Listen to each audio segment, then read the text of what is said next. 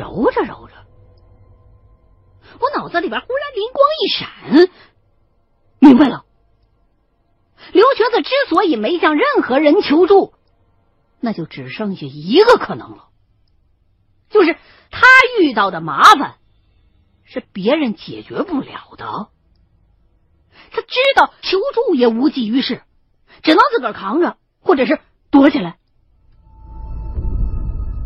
我赶紧把这个推论又告诉了秦一恒，他听了就啊了一声，说：“你这个推测吧，倒是也挺靠谱的。”低头想了一阵，又摇摇头，表示现在凭空猜测是找不着答案了。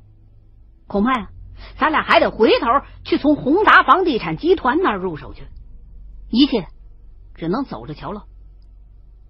说完，就发动了汽车，原路返回。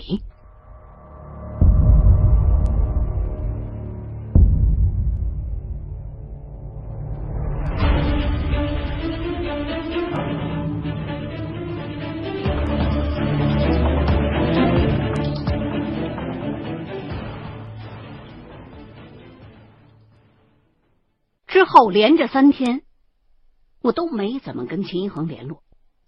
这一趟实在是心力交瘁，我就想在家里边待着，好好休息休息。秦一恒呢，把那些企业内刊都搬回他们家去了，估计现在是在家里头苦思冥想呢。我也懒得去见他。第四天，我接了一单生意，这单生意不需要秦一恒出面。因为是有一个人打电话过来，想要买我手里的一套房子，他给的价格不错，利润呢也是在我的计划范围之内的，我也就没多再犹豫，给他过了户。毕竟我后期的房子进多出少，资金上已经有些吃紧了，这也算是解了我的燃眉之急。赚了钱，理所应当的得把这秦一恒给约出来庆贺呀。当晚上。我就给他打了个电话，听他在电话里的语气，好像还有点犹豫，磨叽了半天才肯出来。等见了面，俩人吃饭的时候，他也是几乎不怎么说话，甚至都很少夹菜。我一看他这样，这不是已经有点走火入魔的范儿了吗？怕是在家里边自个儿研究内刊研究疯了吧？就关心了他几句。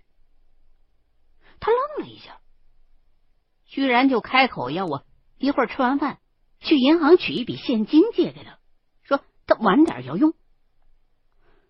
这我就更纳闷了。我们俩生意赚的钱都是对半开的，他又没有什么特别烧钱的爱好。再者说，这回宅子卖的钱，吃饭之前我刚把他的那一份转给他呀。好奇归好奇。吃完了饭，两个人就直接就近找了一家银行。我来来回回的从 ATM 机上取了五万现金，交到了秦一恒手里头。他用一个纸袋装好了，掂量了一下，让我上车，说：“我要带你去个地方。”我一看他这架势，是准备拿钱去消费。结果上了车，开了能有大半个钟头。最后竟然进到了一个小区里头，停在了一家棋牌室的门口。下了车，秦恒轻车熟路进了棋牌室。我在后头跟着，不由得就是一声长叹。从入行到现在，秦恒到手的钱可真不是一笔小数了。可是钱再多。也架不住赌博输的，我想想都替他心疼，觉得无论作为朋友还是搭档，不行，我都得劝劝他。所以我紧走了两步，拽住了秦一恒，想劝他两句。可是他却先冲我摇了摇头，说：“一会儿你别管我，晚点我再给你解释。”说完一转身，就直奔屋里头。他的语气当中透着一股子不容置疑的味道，搞得我反倒是一愣。转念一想，觉得没准儿他的确是有什么打算，就算是忽悠我，大不了把这五万块钱输光了，我不再借给他不就得了？所以我也就跟了进去。进了里屋，我才发现，这棋牌室就是用居民楼一层的房子改造的。无非就是把阳台打通，再开一个门，里边还是原来的户型。秦一恒呢，跟一个估计是老板的人耳语了几句，从装钱的纸袋里边掏出一沓子，递给了他，回头喊了我一声，然后就跟着那个收了钱的人开了另外一道门，接着往里走。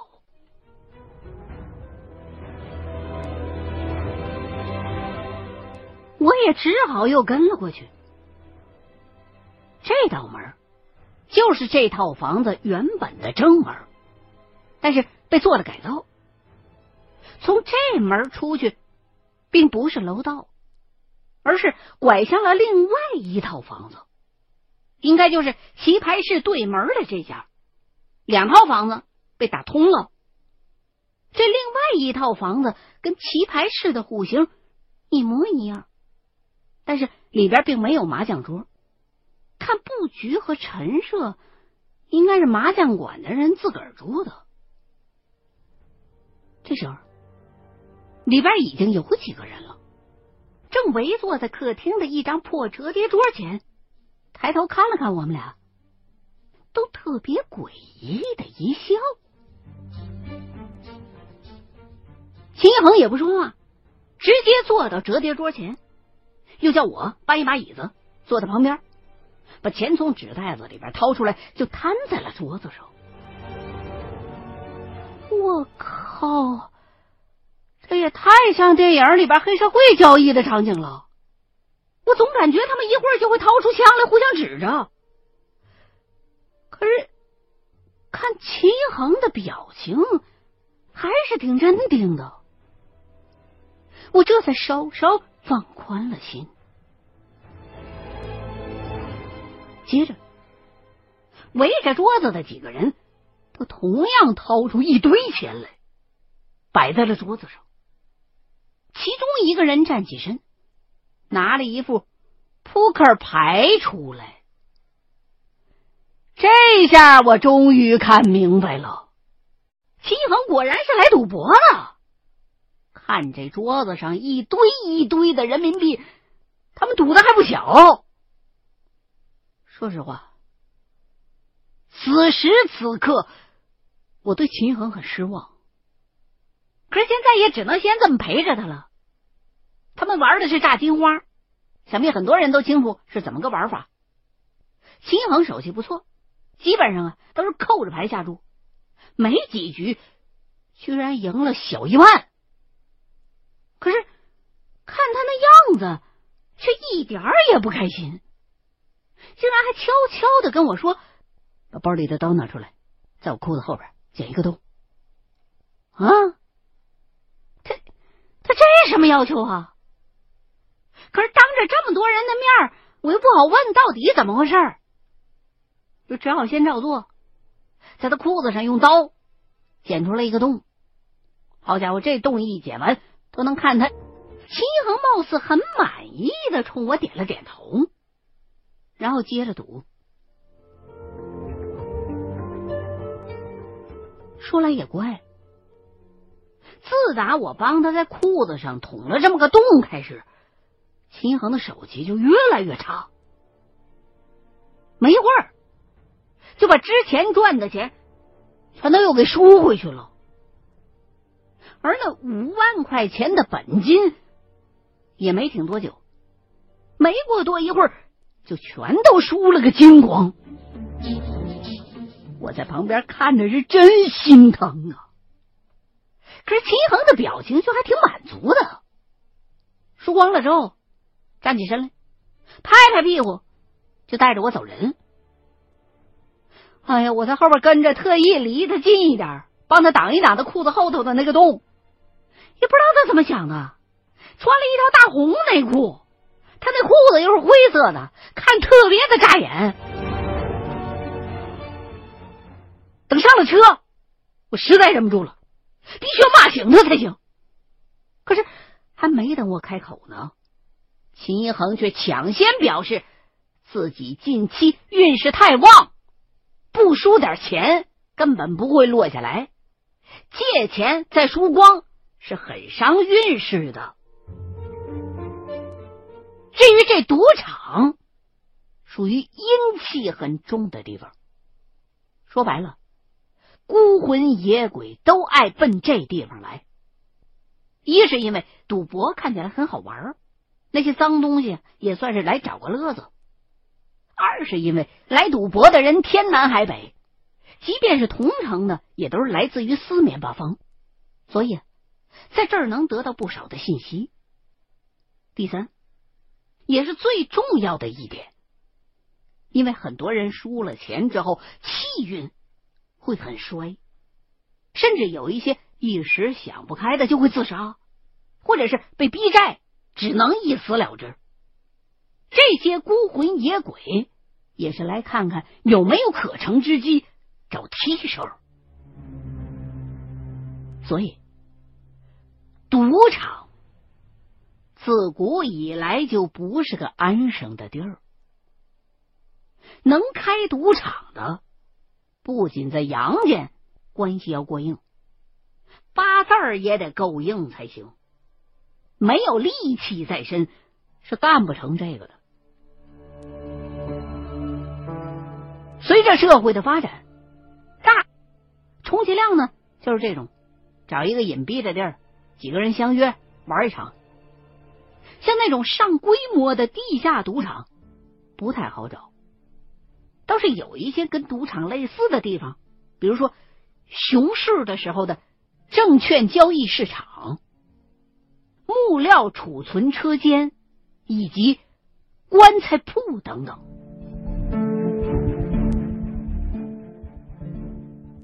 为什么这其中会有证券交易市场在内呢？是因为这种地方其实跟赌场。是很类似的，也是因为熊市的时候，多数的股民财衰气衰，孤魂野鬼很喜欢在这儿待着。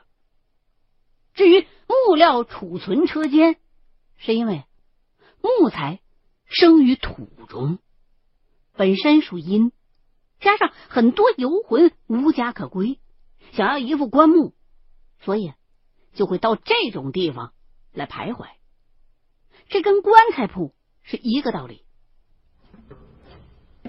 秦衡这番话讲的倒确实挺让人长见识的，可是我还是不懂啊！这人从来都是千方百计的想要旺运呢，没听说过谁嫌自己运气太好的。我看他不是脑袋烧了，就是钱烧的。我就问他：“你这么做到底有什么目的啊？”你看他为什么非得让我在你裤子上剪一个洞啊？他听见我问起来，他想起来自己裤子上还有个洞呢，就伸手从后排座上拿过来一条新裤子换上了。哎呀，这看来是有备而来呀！换完裤子，秦一恒才告诉我，说这红内裤啊，你看我今天穿着呢吧？啊，我早看见了。这红内裤是不能轻易穿着的。本命年穿，是因为易犯太岁，属阴属凶，所以民间一直就有穿红内裤辟邪的习俗。但假如你不是本命年，平时穿也就罢了。但凡上坟、抬棺材、送终的，都不适合。而赌博、行凶的时候穿红内裤。那就更不妥当，容易冲了自己的运势。所以，为了让自己输的快一点，所以他今天才特地穿上了这么一条红红的小内内。至于裤子上剪洞，也是为了让自己的赌运降下来。所谓破衣烂衫上赌桌，那是很晦气的。哎呀，看来他为了输钱。还真想了不少辙呀！还真够难为他的了。可是这小子还是没解释，他这么做到底是为什么呀？我就又问了一遍。秦一恒才点了一根烟，轻描淡写的吐了几个字儿：“我想见鬼。”说完，转过脸来，继续说道：“因为那尊石膏像有问题。”啊！我就问他石膏像有什么问题啊？他说一句两句，现在解释不清楚。一会儿等你上我们家看去。你就知道了，然后就开车带着我直奔他们家。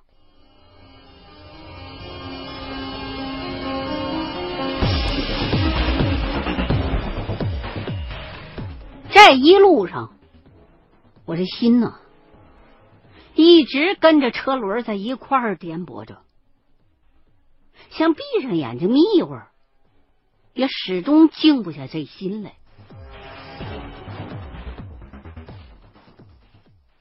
等到了地方，他开了门，我跟在他后头进了屋，环视了一圈，发现那棺材板做的大衣柜还杵在原来的位置上，看着就让人心里边烦得慌。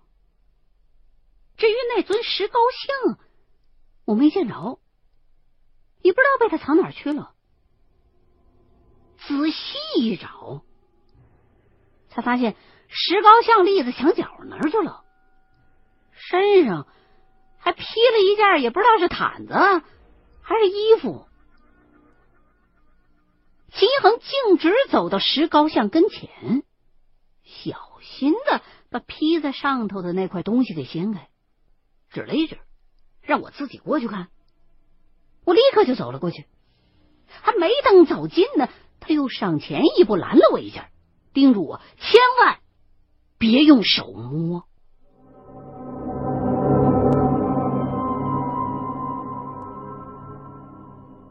现在屋子里头的灯都已经被他打开了，能见度很好。即便是这个石膏像被竖在了角落里，也不难看清。我打量了几眼。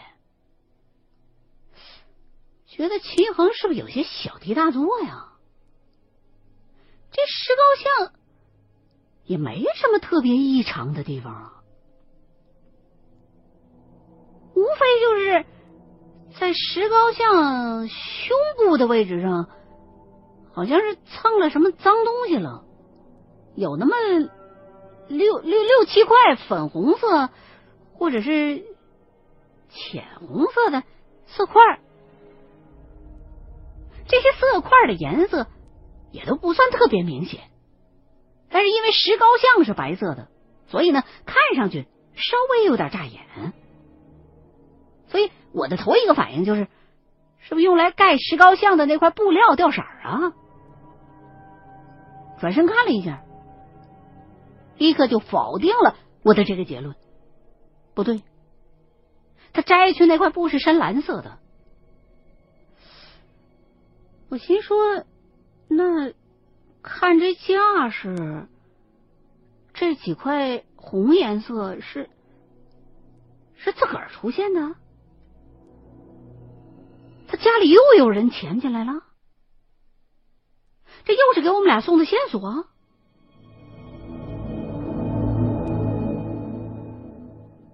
这么想着，我就回头去问秦一恒。他却并没有直接回答，又叮嘱了我一遍，别太靠近那石膏像，才用手指着那些红色的色块，告诉我说：“这些东西，刚发现的时候也觉得有点意外。起初啊，还以为是跟家里的光源反射什么的有关系，就把石膏像啊给搬到了这个角落当中。”可没想到的是，这石膏像上的颜色居然越来越多，而且都是不知不觉就出现了的。他百思不得其解啊！琢磨了好几天，才有了一个初步的想法。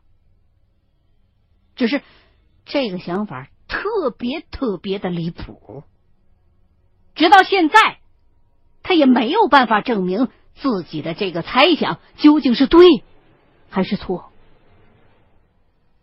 说着，秦一恒使劲吸了一口烟，才缓缓的说道：“我认为这些色块是尸斑。”